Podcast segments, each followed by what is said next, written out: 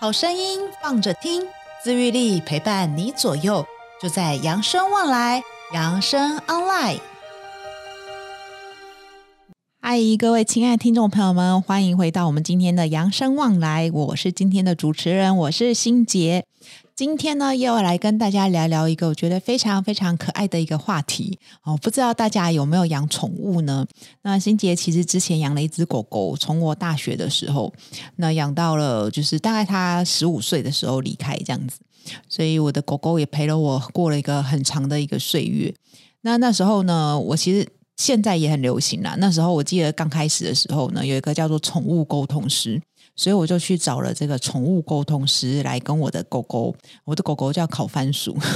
啊，为什么叫烤番薯呢？因为它小的时候，因为它是我在山上捡来的，它 baby 的时候就是长得它的背面看起来就是因为它咖啡色的嘛，它的背面看起来真的很像一只烤番薯， 一颗烤番薯这样。所以那时候看到它，我就觉得哎、诶叫叫它烤番薯。然后我的我家的狗狗呢，那时候我就是找了宠物沟通师来跟它沟通，那我就对这个行业觉得非常的好奇，诶，为什么我们可以跟狗沟通诶，或是你的宠物，不管是狗或是猫，甚至可能是老鼠，都可以来做沟通。那今天呢，我们就特别邀请了一位呢，这个宠物沟通师来到现场，来跟大家分享看看，到底宠物沟通师怎么用什么样的方式去跟宠物沟通哈。那我们今天邀请到了这位宠物沟通师呢，叫西哲，我们欢迎西哲。 Hello，大家好。可以是西泽，可以想问问看，就是你当初怎么会想要去学这个宠物沟通师呢？怎么成为一个宠物沟通师？嗯，当时其实是因为我们家的狗嗯生病了，是然后我觉得呃，它急速的暴瘦，哦，急速的暴瘦，对，我觉得它的那个时间可能不多了。那当时就有朋友跟我说：“哎，你要不要试试看宠物沟通？因为它可以就是告诉你它在想什么。”然后我就想说：“哎，好啊，我也想要知道我们家的狗有没有什么遗言要跟我说。”所以我就去找了那一位宠物沟通师，嗯这样。那他当时跟你说了什么？当时呃，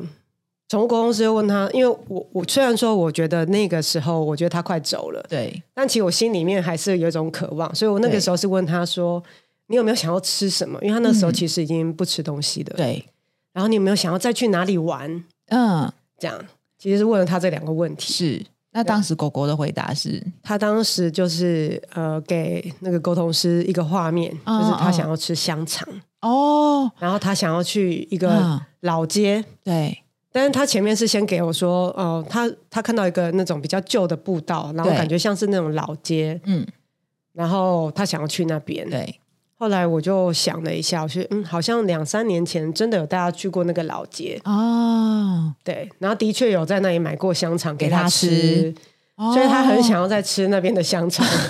哦其实蛮可爱的。 对啊，好，所以后来因为这件事情，所以开始让你觉得你想要成为一个宠物沟通师。刚开始的时嗯候只是很单纯，觉得说，诶，那如果我去学了宠物沟通，我是不是就可以直接的跟他对话？嗯，是是是，对，因为后来他就莫名其妙的就好 了，就是他后来就没有往那里走。他是不是想骗香肠吃？其实那时候不是，但是哦他可能时间还没有到吧，所以他又留了下来。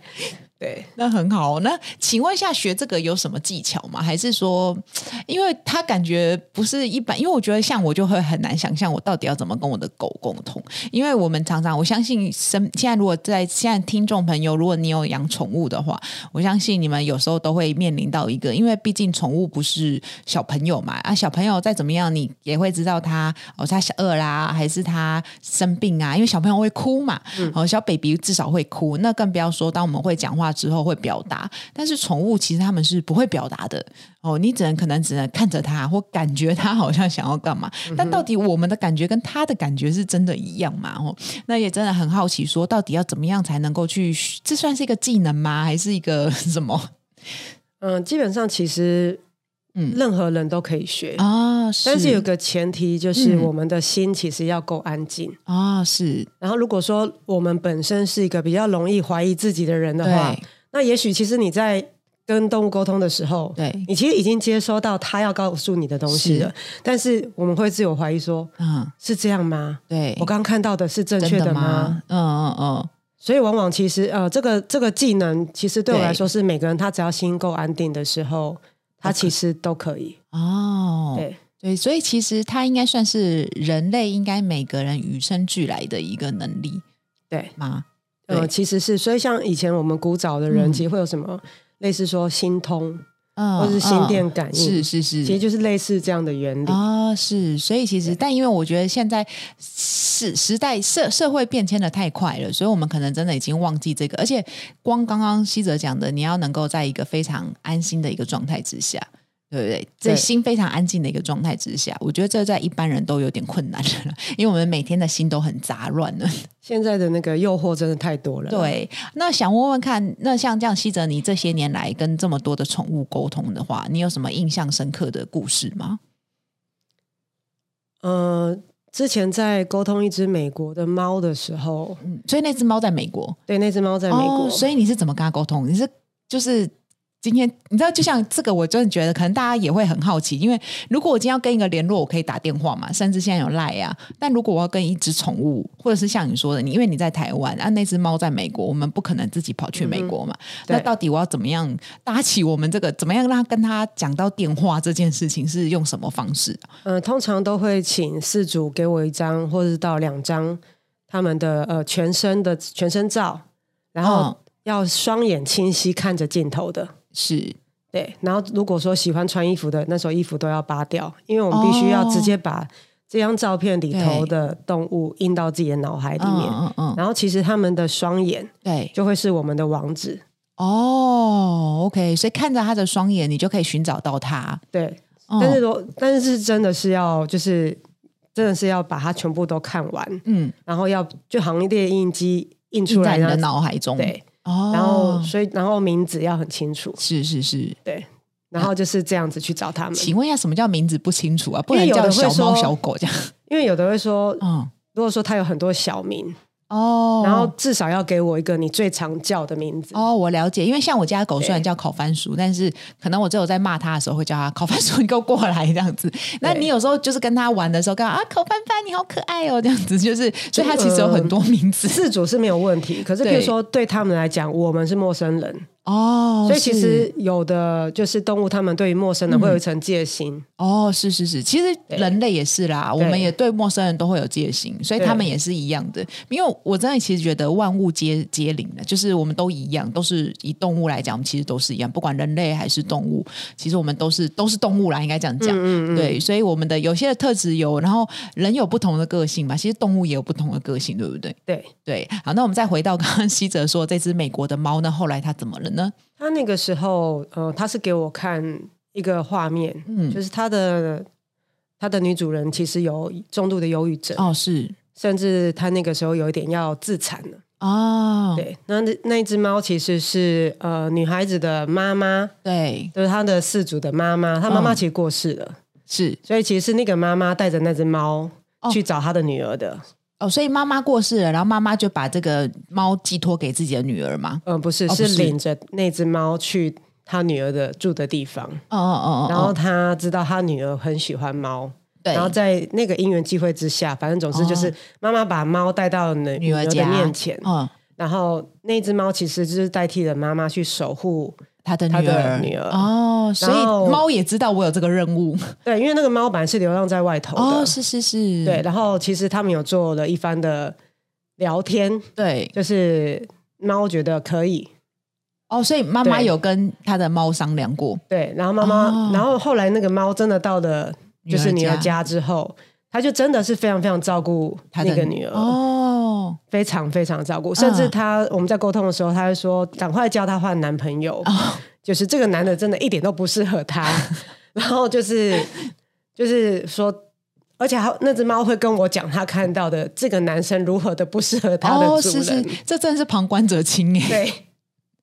对。然后自杀的那一次是、嗯那只猫是它是在楼下，对然后因为动物它其实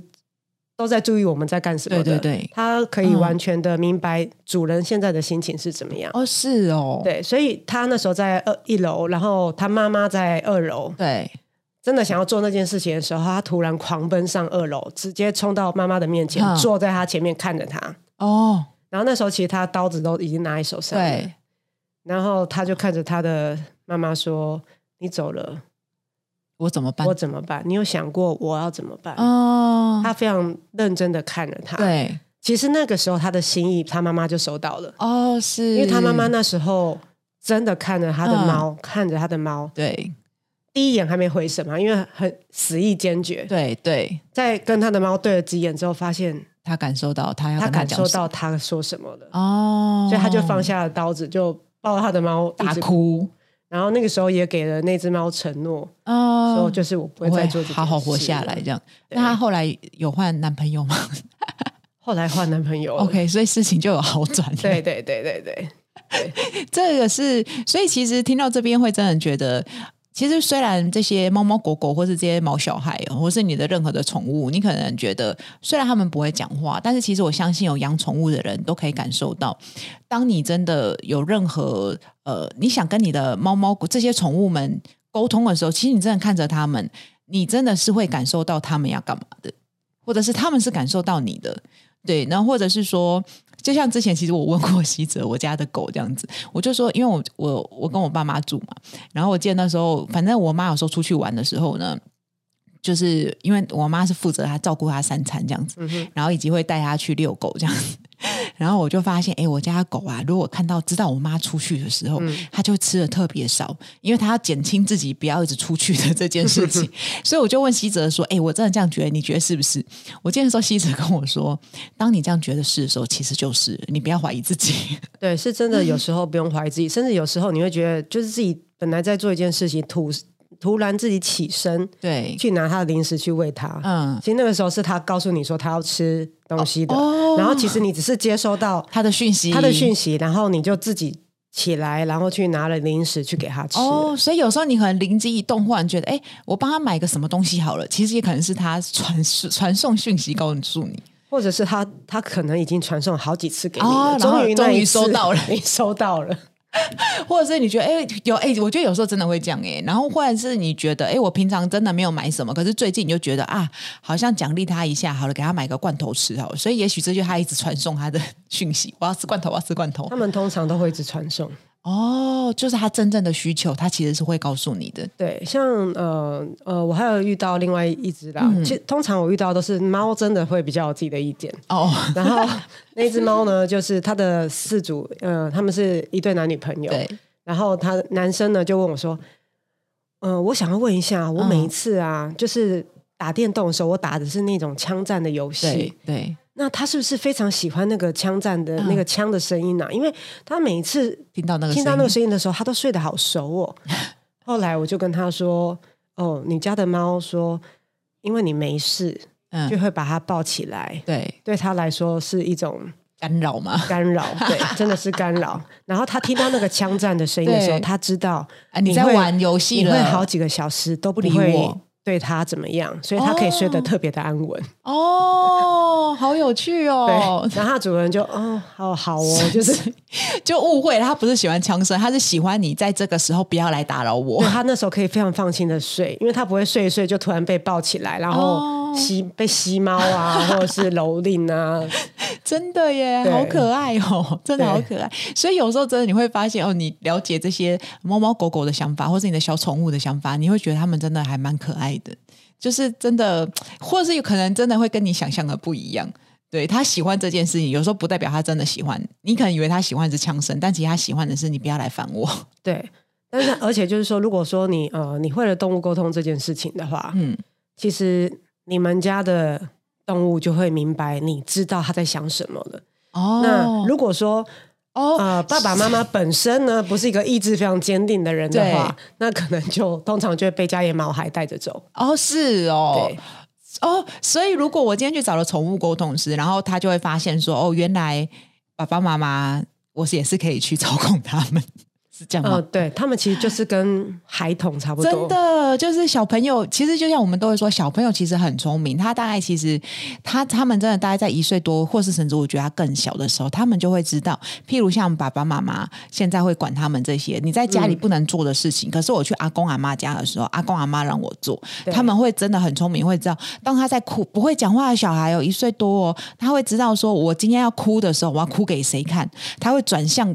可以来抱他的人，眼神接触，对，他会知道爸爸妈妈绝对不会理我，所以我会看向我的阿公阿妈，对他会知道阿公阿妈哦，就是会很心疼他，会赶快来抱他。所以其实，在小孩子这个阶段，他们就已经知道。怎么去做这件事情了？对所以没错相对他们也是，因为对其实我记得我有看过一个那个报道，他讲说，其实嗯呃狗狗啦，因为我没有养过猫，我不太知道，但我知道狗狗其实它大概它们的智商有三到五岁哦，所以算是很高哎、有一些更高，哦，它有而一些且更有高，就是随着他们年纪增长啊，对，也他会有们增加智在慧。人类社会化这个状态之下成长，嗯他们智慧其实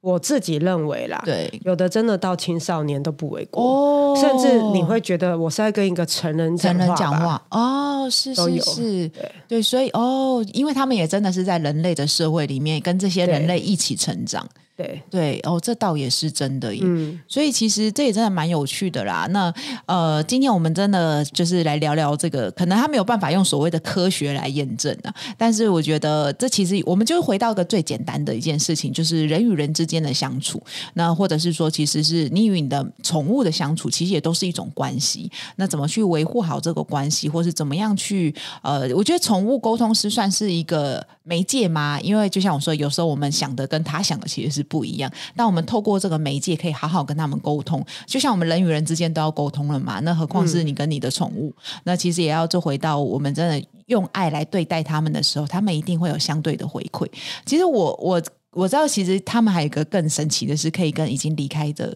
宠物去沟通。嗯但我对想说，你遇到这么多 case 里面啊，大家是不是真的最多的这些呃主人最想问的问题，或是最想跟他讲，会不会真的都是最后想说，我真的很抱歉，在你在的时候我没有好好陪你，这会是我遇到比较多的是临终，就是说，嗯呃，如果说他们家的毛孩生病了，对然后其实已经病到一个程度，知道是是不可逆的状态，嗯而且可能半夜常常会哭叫啊，甚至可能会是 就是大小便失禁这对样子失禁，对然后一个一个就是任何人看到都会非常不忍的状态的时候，是那时候通常饲主们嗯会很纠结，我要不要去做一个安乐对的决定？是那有的人就会来问，嗯，但或因为陪在这个过程会觉得很很，其实当大家要知道，就是有养宠物的人可能会觉得。就是他就是你的家人之一，那没有对养宠物的人可能无法理解或无法感受啦。但其实就像我们说，当我们面对家人在临终前到底要不要呃，我们要不要把管这件事情，我们都会很纠结。所以对其实这个心情真的是一样的。那这对时候就是西泽他们就会来找西泽论，对，然后有时候是已经做完，就是说他们的毛孩已经走了，但是他们是其实背着这个罪疚感，啊，然后呃呃嗯、但是我想在这里，我是很想要对提醒大家一件事是情，就是说，如果你们家的毛孩嗯，离开了，你们的罪疚感啊，嗯会是他们真的没有办法放心离开你们的原因哦。哦，OK，诶，其实这跟人类也是一样的，就是因为对当我们对着你的这个家人过于思念的时候，其实也是让他们无法放心离开这件事情。是因为我之前曾经，呃，我有个朋友，他的狗嗯就是生病了，是，那他把他送去住院，他就想说赶快去公司加班，对，赶快处理完工作嗯回来医院陪他。是结果他的狗就走了。其实是自己选择哦，在这个时候，在这个时候离，开，因为他不忍心看着他的妈妈。嗯，看着他断气，哦，但是他的妈妈却在这种愧疚感里面活了两年，嗯，就是说，嗯，嗯都是他走的时候，他没有看到他，他对不起他的儿子。对，然后这样两年，后来我是自己鼓起勇气跟他说：“嗯我帮你做沟通，好是不好？”是是然后那一连上去的时候，那一只狗狗狗它是一直在它的主人的脚边绕圈圈，而且是极度的焦虑，因为它它它一直想要跟他妈妈说：“我就在这，然后对你不要这么这么难过，因为他妈妈两年来背着那个罪疚感，从来没有少过。是，那我后来就跟他说，他其实是自己选择那个状态离开的，嗯嗯反而他的这个选择让你有罪疚感，所以他自己也背了那个罪疚感，是一直就在在你这里身边，嗯，所以你你真的要放下了。是对是。对，所以其实我觉得这一真的也是这个猫猫狗狗这些小宠物的过程当中，真的是还蛮开心的。但怎么去面对它们要离开这件事？其实我们都在谈人要善终，人要善终，但其实宠物真的也是。那当我们遇到家人会这样子的纠结，其实相对在对于我们宠物的时候，也都是有一个纠结。但是其实我觉得，就像我们现在一直在推广善终这件事情啊，所以其实我觉得很多事情真的万物都是一样的。然后我们今天没有说人比较高等或怎么样，那我觉得今天真的非常开心，是要邀请到希泽来跟我们分享这样子的一个经验。那也许大家会觉得很神奇，也许有些人还是不太相信这件事，但没有关系，我们就是真的听一听。那有养这些小有养这些宠物的朋友们呢，我相信你们可能也能理解这样子的状态。那不管怎么样呢，还是要请大家就是真的养了宠物就是要好好对待它啦，然后不可以养一两天觉得啊怎么没有这么辛苦？哎，真的养宠物跟养孩子是一样的， 然后要吃喝拉撒都要去就是包办。那我们最后呢，就是非常感谢西泽今天来，那我们也就是如果今天你家里有毛小孩的，记得真的给他一个拥抱哦。 那今天我们扬生望来就到这里喽，那我们下个礼拜见喽，谢谢大家，拜拜。拜拜。本节目由扬生慈善基金会公益赞助播出。点亮希望的光，有人漫步人生长廊，幸福路上每一天都充满阳光。